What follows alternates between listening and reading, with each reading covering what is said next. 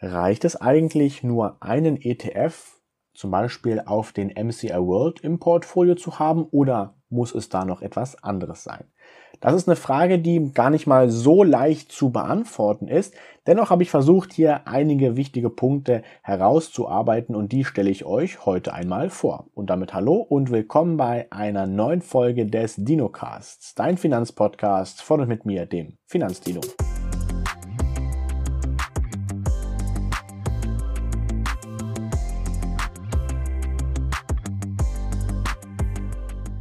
Mittlerweile müsstet ihr den DinoCast eigentlich auf allen möglichen Podcast-Plattformen finden. Natürlich auch weiterhin hier auf YouTube. Also gebt dem Ganzen doch schon mal einen fetten Daumen nach oben.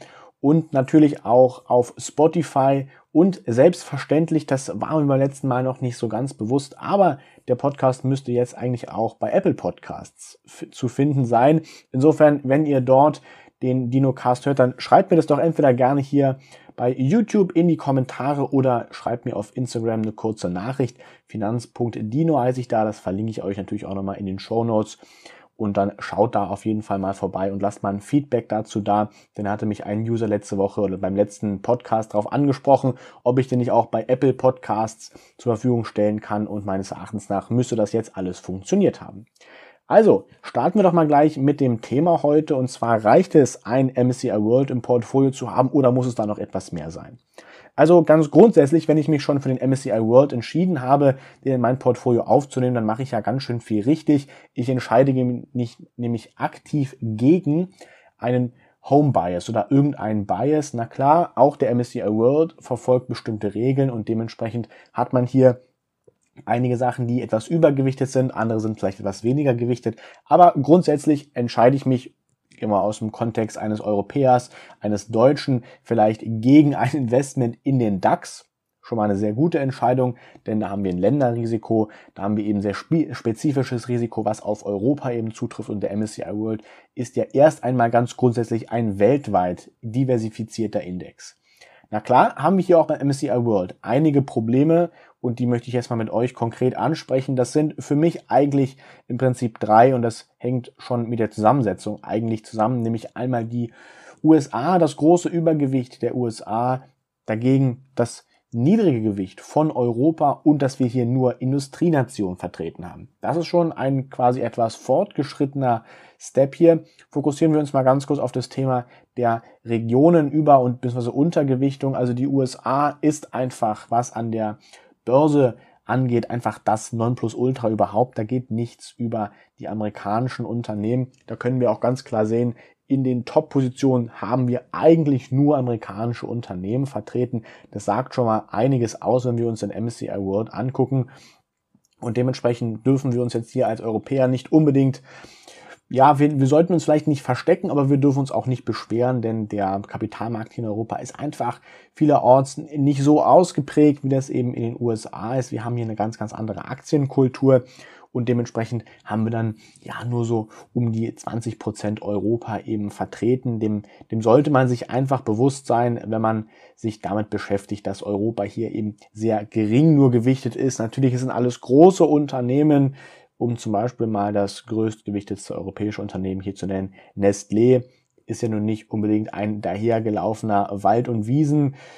Einzelunternehmen, das ist ja wirklich ein Weltkonzern, die überall eigentlich Umsätze in verschiedenen Währungen, verschiedenen Ländern mit verschiedensten Produkten und Marken eben ihre Umsätze generieren und dementsprechend, na klar, hat man, wenn man den Sitz alleine anschaut, eben relativ wenig Europa drin, aber das sind eben auch keine Kleinunternehmen, die nur regional ihre Umsätze erwirtschaften. Was dagegen schon ein viel größeres Problem ist, ist beim MSCI World, dass wir nur die Industrienation vertreten haben. Auf den ersten Blick, nun ja, Industrienation, da ist eben das groß oder die groß die, die, die Mehrzahl der, der Aktien der großen Unternehmen ist hier auf jeden Fall vertreten. Wir denken nur an eine Apple, eine Microsoft, eine Tesla und VW und wie sie alle heißen. Das sind eben die ganz großen Big Player in ihren einzelnen Gebieten. Aber wir dürfen eben nicht vergessen, dass die Emerging Markets, also die Schwellenländer, eben auch enorm spannend sind. Da empfehle ich euch auf jeden Fall bei YouTube mal vorbeizuschauen und hier das Video über die Emerging Markets anzuschauen. Sehr spannend, denn da gehe ich mal konkret auch auf die Entwicklungen zum Beispiel des Bruttoinlandsprodukts ein, was das dann auch für Auswirkungen vielleicht auf den Kapitalmarkt hat. Ich fand es ein sehr, sehr spannendes Video, weil ich da selber auch für mich einiges gelernt habe und den einen oder anderen Hintergrund eben auch verstanden habe und man sich einfach bewusst sein muss, wenn man ein MSCI World kauft, dann ist man in die Emerging Markets nicht vertreten. Denn was sehr besonders bei den Emerging Markets ist, man hat eben dieses einerseits dieses Schwellenlandmäßige, das heißt, man hat hier so ein bisschen Unsicherheit, man hat natürlich aber auch teilweise eine große Wachstumsstory, vor allem die Aussichten auf mehr Wachstum in der Zukunft sind natürlich fantastisch. Ja, wir haben China, was dafür technologische Sachen möglich sind. Da leben wir hier in Deutschland oder generell in Europa eigentlich noch technologisch absolut in der Steinzeit, was in China teilweise möglich ist. Das ist unfassbar. Na klar, dafür müssen die Menschen auch bestimmte Dinge, sage ich mal, abgeben, wie zum Beispiel ein Stück weit auch, was die äh, ja, was das Privathalten von Daten angeht, also Datenschutz wird da nicht so groß geschrieben. Das war das Wort, was ich jetzt gerade gesucht hatte.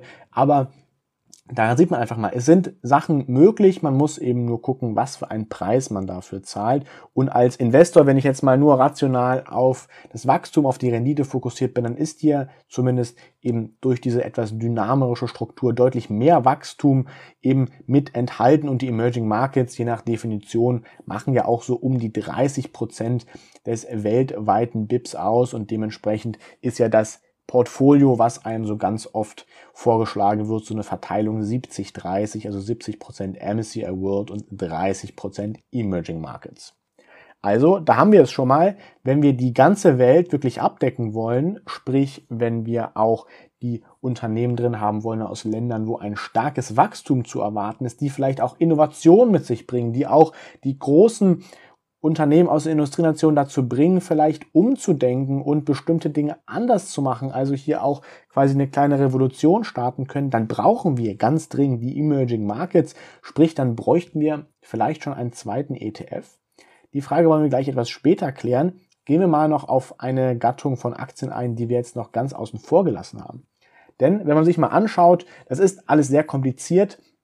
MSCI World, MSCI Emerging Markets, Industrienation, Schwellenländer getrennt und dann vor allem gibt es ja noch die Unterteilung nach Unternehmensgröße, also Large Caps, Mid Caps und Small Caps.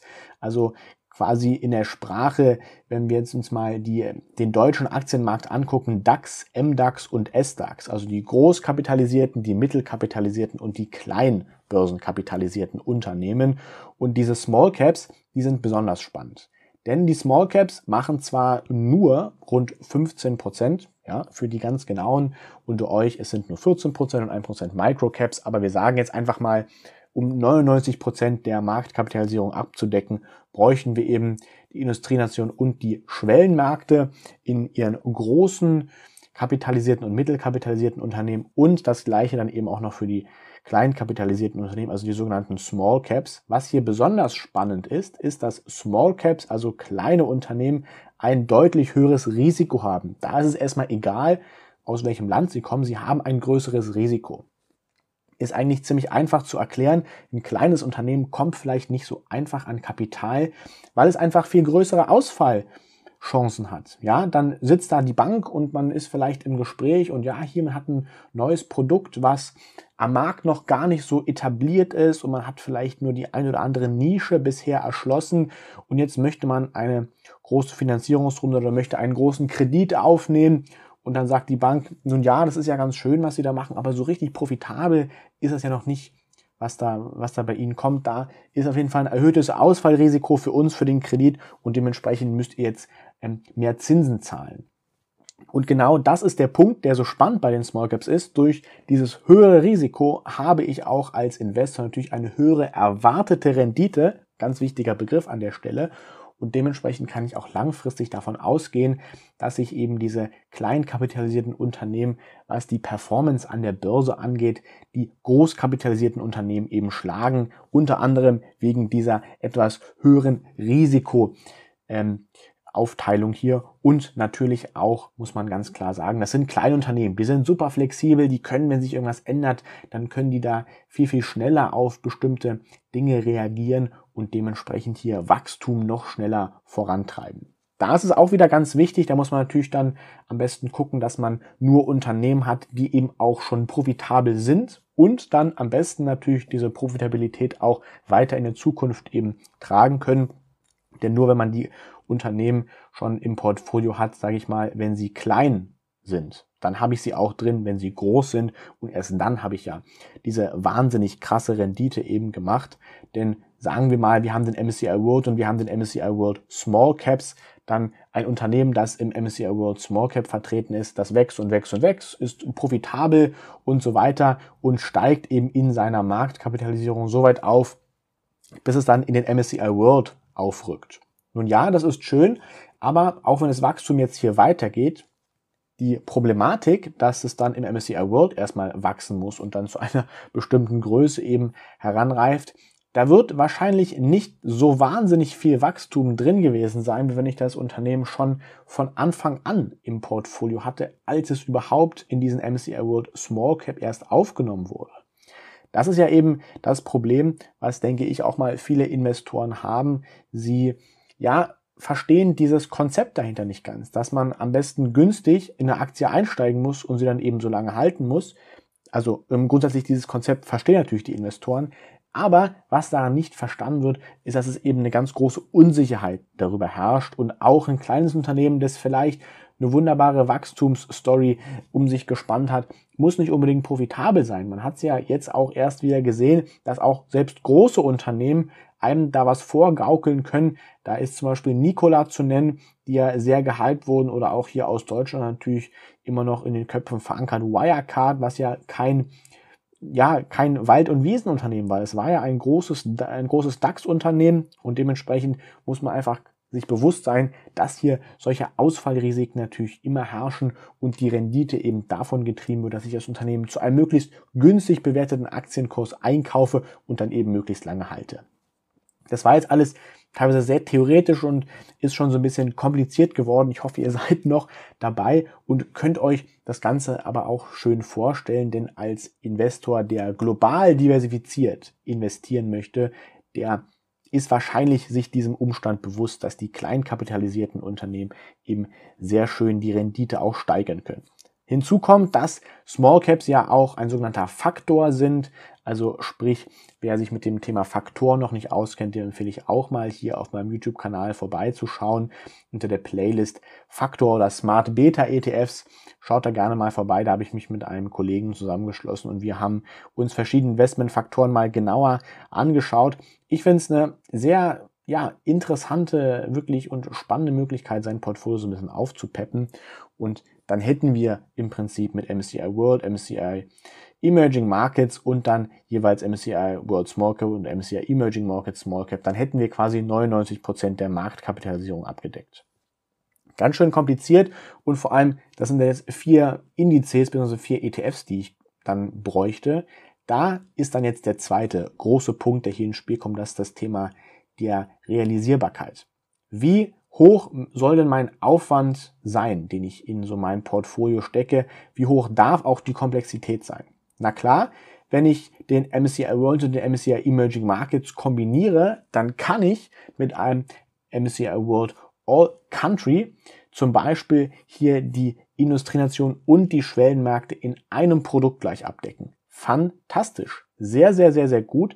Denn damit habe ich nämlich gleichzeitig meine, meinen Aufwand ziemlich reduziert. Allerdings kann ich mir die Gewichtung World und Emerging Markets nicht aussuchen. Und ich habe jetzt hier eben eine Gewichtung von 90% World und 10% Emerging Markets. Das entspricht ja nicht unbedingt der Wirtschaftsleistung und dementsprechend wird das von vielen Investoren dann auch gemieden, die sich so ein bisschen genauer damit beschäftigen wollen. Wenn man einfach nur sagt, Mensch, ich will hier alles in so ein All-World-ETF reinhauen, mir schnuppe die Marktgewichtung, da ist der Markt schon effizient genug und das wird sich mit der Zeit eben anpassen. Dann ist das auf jeden Fall auch eine fantastische Möglichkeit. Natürlich seid euch immer bewusst, das Ganze ist hier selbstverständlich. Wie immer, keinerlei Anlageberatung oder sonstige Form der Beratung, sondern nur meine persönliche Meinung. Und ihr seid natürlich für eure eigenen Finanzgeschäfte immer selbst verantwortlich. Aber eben dieser Punkt, dass wenn man es möglichst einfach haben möchte, dann holt man sich so ein All-World-ETF ins Portfolio und dann hat sich die Sache erstmal gegessen. Dann fehlen aber noch eben die Small Caps und da haben wir jetzt leider einige Probleme, denn hier bräuchte man dann quasi auch mindestens wieder zwei ETFs, weil so ein MCI All Countries World Small Cap, den habe ich leider noch nicht ausfindig machen können, so ein ETF. Dementsprechend steht man hier eben vor der Frage, wie integriert man die Small Caps vielleicht in sein Portfolio? Das muss dann, wie gesagt, einfach mit der Komplexität und dem Zeitaufwand, den man da hineinstecken will, einfach vereinbar sein. Denn sind wir mal ganz ehrlich, wenn wir die gesamte Weltwirtschaft abdecken wollen, dann ist es eigentlich unabdingbar, dass wir diese drei Komponenten eben in unser Portfolio einbauen. Die Industrienation, die Schwellenmärkte und die kleinkapitalisierten Unternehmen. Da sind wir möglichst marktneutral unterwegs, wenn wir das Ganze dann dementsprechend auch noch gewichten.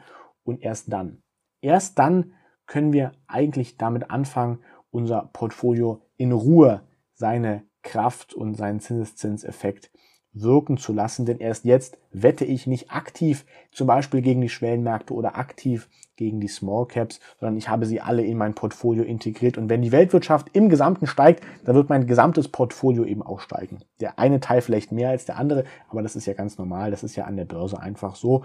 Aber ich, wenn ich das Ganze jetzt eben realisieren möchte in meinem Portfolio, dann sind mir vielleicht drei ETFs etwas zu viel und dementsprechend stellt sich gar nicht die Frage, ob nur ein MCI World ausreicht, sondern stellt sich die Frage, was kann ich eigentlich leisten? Wie kann ich eigentlich mein Portfolio zusammenstellen? Also, die Komplexität muss auf jeden Fall möglichst gering gehalten werden. Der Aufwand soll auch möglichst gering gehalten werden. Das könnte ich ja gleich in Einzelaktien investieren. Und vor allem die Sparsumme muss sich ja auch in dem, dem dann widerspiegeln. Wenn ich jetzt jeden ETF nur alle drei Monate mit ein paar Euro bespare, weil ich eben monatlich nicht so einen großen Betrag zur Verfügung habe, dann macht das meines Erachtens nach keinen Sinn. Dann macht es viel mehr Sinn, ein MCI World oder ein MCI All Countries World sich ins Portfolio zu legen und dann eben, wenn man vielleicht mal später mehr Kapital zur Verfügung hat, das Ganze zu verfeinern. Man darf sich ja nicht darauf festlegen, dass man jetzt das Portfolio einmal aufsetzt und nie wieder anfasst. Das wird immer so suggeriert durch dieses Buy and Hold jetzt kaufe ich die Aktien oder die ETFs und bis in alle Ewigkeit werde ich sie halten und nie verkaufen und nie irgendetwas machen.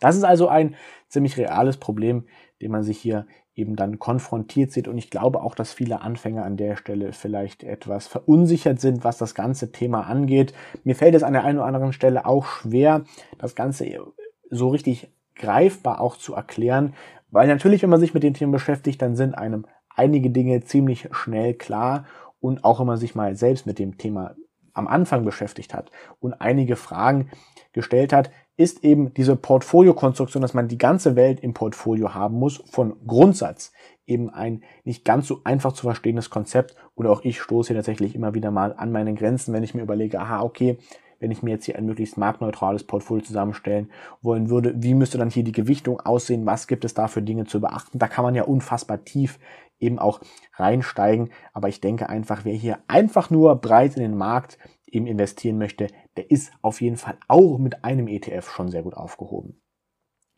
Noch einen Punkt möchte ich ansprechen und zwar, na klar, ich habe es wie gesagt gerade schon gesagt, das marktneutrale Portfolio wäre wünschenswert.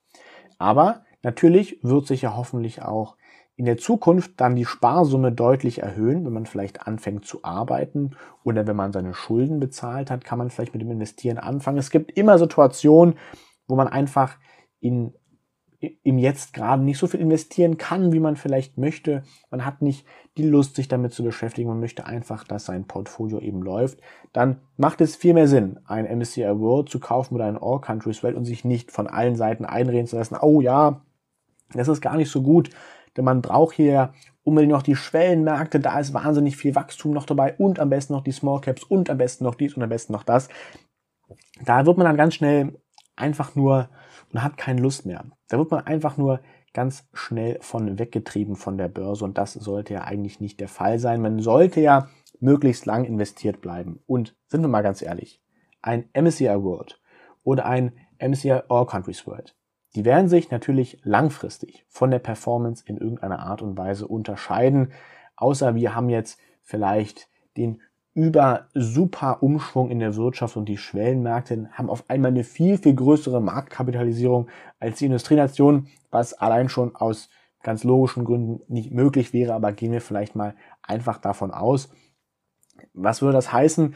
Das würde heißen, dass sich eben die Performance der Emerging Markets extrem, vielleicht sogar exponentiell erhöht und dann, wenn ich nur ein MSCI World eben dagegen halte, gegen so ein All Countries World, dann würde ich hier auf jeden Fall einiges an Prozentpunkten Rendite vielleicht einbüßen. Da wir aber jetzt gerade eine Situation sind, dass die Emerging Markets rund 10% des All Countries World ausmachen, finde ich es vollkommen legitim, hier einfach nur ein MSCI World zu kaufen, denn da sind ja vor allem auch die Unternehmen drin, die man kennt, ja. Apple, Microsoft, Amazon, Tesla, wie sie alle heißen und zum MSCI Emerging Markets. Das mag für börsenaffine Menschen überhaupt kein Thema sein. Alibaba und Tencent und wie sie alle heißen, die muss man doch kennen.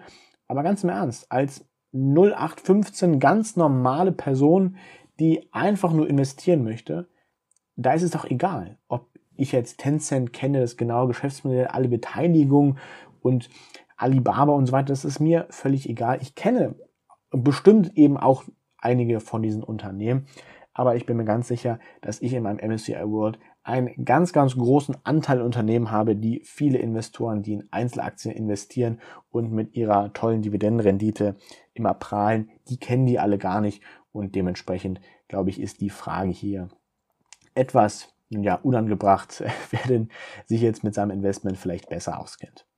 Das ist also mal so meine Gedanken zum Thema, ob ein MSCI World ausreicht in Kurzform. Also es kommt sehr stark auf das Komplexitätsniveau an, das man sich in sein Depot holen möchte, auf den Aufwand, den man hat, auf die konkrete Sparsumme. Dazu habe ich auch schon mal auf meinem Kanal gesprochen und hier einige Überlegung angestellt, dass es sich vor allem lohnt, bis 100 Euro so ganz grob. Ein ETF ist völlig ausreichend, bis 200 Euro kann man einen zweiten ETF und dann so um die 200 Euro kann man sich dann überlegen, einen dritten ETF dazuzunehmen. Und je mehr es natürlich wird, desto mehr ETFs kann man dazu. Das heißt nicht, dass man es machen muss, denn die einzelnen Positionen sollten ja auch eine angenehme Größe irgendwann auch erreichen. Und wenn ich das Ganze auf extrem viele Positionen aufteile, dann brauche ich eben sehr lange, bis ich hier eine vier- oder fünfstellige Positionsgröße aufgebaut habe. Also MSCI World, das ist ein sehr, sehr guter Anfang. Vielleicht ein Ticken besser ist noch die Emerging Markets einzuschließen, indem man ein All Countries World ETF hier eben nimmt.